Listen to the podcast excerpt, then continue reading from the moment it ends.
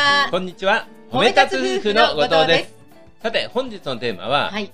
配偶者から言われたい一言は何ですか？うん。ベスト3。はい。はい。今日はこれを紹介ししたいと思います。はい。はいこれですね。ねは、はいいある保険会社の、はいまあ、アンケート、はい結果なんですよね。はい。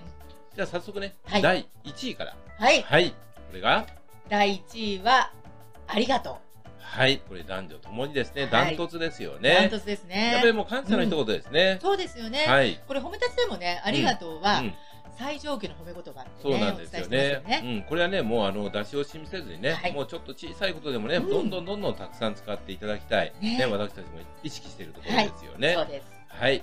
それから第2位ですね。お疲れ様。はい。これ、ねぎらいの言葉。はいね。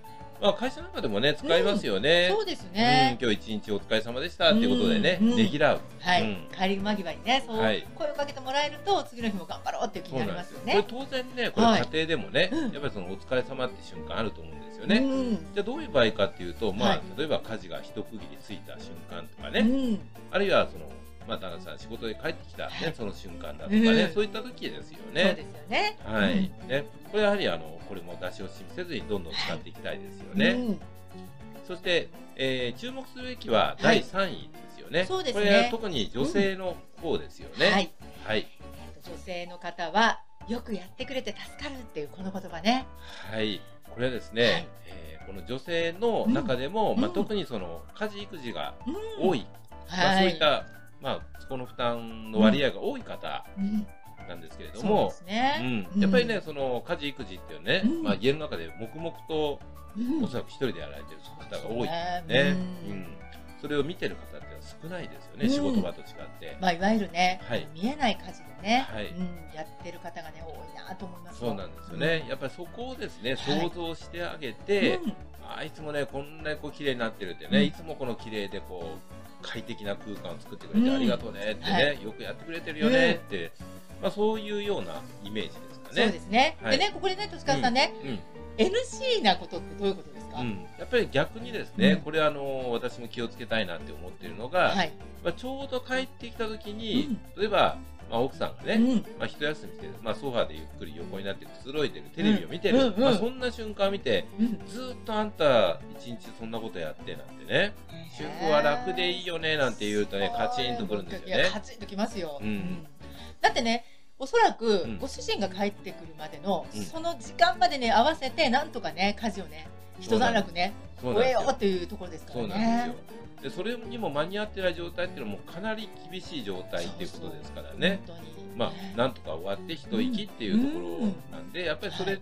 それであれば、うん。ああ、間に合わせてくれたんだねっていうことをね、そういったことをね、考えて、はい。まあ、よくやってくれてるね、助かってるよっていう、うんまあ、この一言、ね、これは非常に重要ですよはい。ね そ。う言ってくれたら嬉しいですよね。はい。ということでね、はい。まあ、今回、うん。このアンケート、はい。ね、なぜ紹介したのか。うんうん。やっぱ褒め立つ的にもですね、うん言葉っていうのはうん非常に重要ですよね。そうですよ。やはりね、うん褒め立つは、この言葉をね、大切に使うということをね、常に意識してますからね。はい。まあ一説によるとですね、一、はい日の間うにん相手がいるいないに関わらず、うん頭の中から出てくる言葉っていうのは、うんうん。6万語とか8万語とかいう説もあるぐらいですからね。その中のそのたくさんの言葉が、うん。どういう言葉にね、まあ寄っているかっていうそうですよね。マイナスなのか、それともプラスの言葉なのか。そうなんですよね。やっぱここを意識してですね、はい。褒め立つはですね、うん。実はうん。皆さんに今日紹介する、い。実はこの検定、褒はい。め立つ検定というのがありまして、その中での問題を1問紹介させていただくと、はい。これね、自分が言われて嬉しい褒め言葉をうんできるだけたくさん書き出してください。こうはいいう枠があるんですよね。はい。で、これ制限時間がちなみにありまして、はい。5分間。はい。5分間。うんそして、目標となる目安の個数もあるんですよね。そうですね。目安はですね、はい30個ですね。はい、30個。はいね。ちなみにね、としかずさんね、これはい私たちはもう何度もしたんですが、そうなんです。更新になってからも何度もしていますはいね。最初どうでした？一番。最初のことがね、やっぱり一番よく覚えてます。うんね。うん。あの5分間。はい。まあ、これ短そうでね、うん。まあ、割とこう書ける人はたくさん書けるんですね。これね、まあ、ギネス記録もあるぐらいですからね。うんうんうん褒め実は立つ儀ですね。はい。ね。褒め立つギネスはですね、はいまあ、後で紹介するとして、はい。私は何個書けたか。うん。なんと、はい。記録的なうん。6個。ね。このね6個っていうとねはい。かけてないこうんの焦る時間がなすごく長く感じるんですよ。うん、出てこないですよね。そうなんです、うん周りがね今でもよく覚えてるのは、ある銀行を貸し出してもらって、うん、会場でね。ね会場がいっぱいになってね、うんみんなさらさらさらさら書いてるのが気になるんですよ、うんうんなんでこんな出てこないんだろうってうん。ああ自分の中にはこたったこれだけしか言葉がないのかって愕然としました。うん、そのね、褒め言葉と言われているものが、はい。まあ六個だったってことですよそうね。です。もう無理やりひねり出して6個。ね。うんまあ、そのちなみになんですけど、まあはい。その時の講師の方が少ないなりも価値がある。うん。さすが褒めたつさんだなって思いました、ねそれだけね新しい言葉が入るスペースが広いってことでしょって言われてですね、うん。ああよかったってね、うんうん。安心した記憶があるんですよね、うんこれをですね、ぜひね、はい。皆さんもはい。やられてみてください。そうなんですよ、これも自宅でもはい。手軽にできます、できますね。うん。ちなみにねはい。あのこれをやる時の注意点というか、うんうん。ね心がけてほしいのが、はい。自分を棚上げしてください。そうなんですよ。これね、私今それね、できてないからとか、うん。これね、もう当たり前のことだからっていうことはもう全部外して、そうです。ね。もうとにかくこれはね、はい。まあいい言葉だな、うん。褒め言葉だなっていうものをどんどんもう単語レベルでいいですから、うん。短い言葉でもいいです。はい。ね。もうそういうのを書き出していく、うんひたすら数にこだわる、ね、数にこだわって。そうなんですね。それをまずやってみる、うん。ねでね、ちなみにね、としかさんね、先ほどお伝えしようとした、はい。褒め立つギネスの数っていくつでしたっけ？はい。実はですね、はい。ここだけの話ですね、はい。これあの検定の中でしか通常お伝えしないんですけれども。なんとはい。96個。そこれ本当に書けるのかってねびっくりしますよね、ね。はい。これ5分ですからね。5分ですね。ね。そしてね、はい。まあ、このわ96個かけた、はい。えー方がいた、うん。その会場には私どもいなかったんですけど、うん。実際に私どもが会場の中で、うん。そういったこの5分間でやられている中では、はい。70個80個も結構いましいたよましたね。ね。本当。びっくりしますね。びっくりですよ。うわーこのみんなすごいなーってこんなによく出るよねって。ね。うん。だから私なんかね、はい。それからその後、うん。まあえー2回3回4回、うんもうどうですかね今、うん多分おそらく10回はやったと思うんですけれどもそうですね。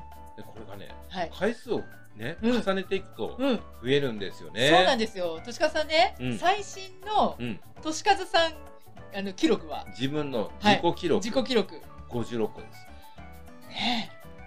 ね10倍以上増えます。ね ね。これね。はい。まあ、当然ね、まあ、人の答えとか、うんいろんな言葉をこうどんどんどんどん聞いて、うんそれをね、うんまあ、パクっちゃうわけですけれども、そうですそうです。だからそれも取り込んで、そうそう、えうんいい言葉っていうのは、うん自分がねやはり体の中に入れた方がいいですよね。そうなんですよね。うん。だからやっぱこういったね、やっぱこういういい言葉っていうのをたくさんたくさん心の中にどんどんどんどん取り入れていくとね、うん、逆にね、はい。こうそういう言葉を使おうとすると、うん、今まで使っていたマイナスワードがね、うん、減っちゃってる気がします。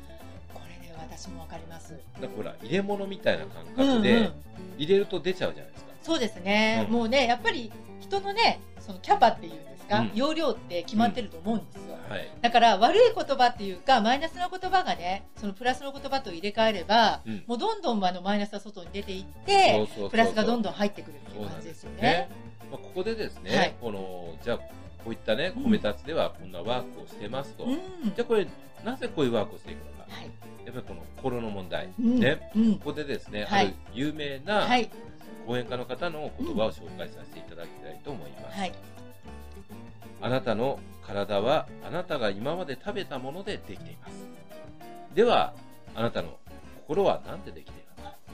それはあなたが今まで聞いた言葉で作られるのでは、未来は何でできるのか。それはこれからあなたが発した言葉で作られていくのです。うん、これはですね、はいえー黒船カンパニー代表の中村文明さんに教えていただいた言葉です。そうなんですよはいね。ね。